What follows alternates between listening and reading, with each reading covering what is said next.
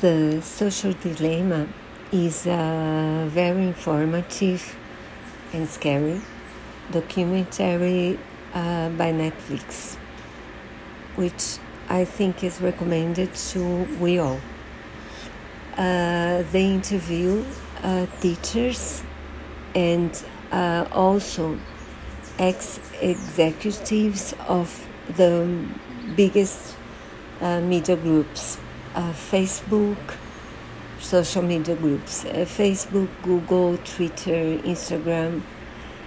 And um, what they say is that um, the main goal of social media is making us uh, stay uh, tuned on their medias.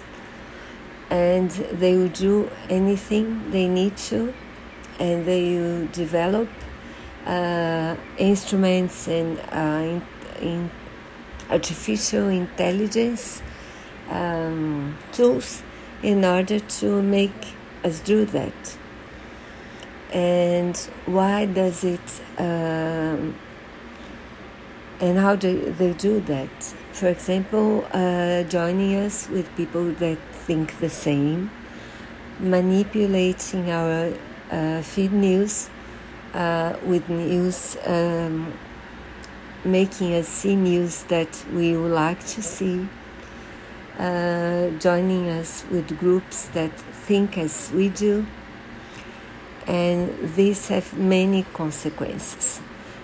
One is making us more polarized because uh, we because we see uh, people that think like us.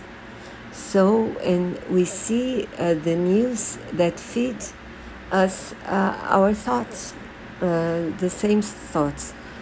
Uh, so, uh, sometimes we cannot believe how different people do not think the same because we we read the same news but we don't read the same news that's the that's the point.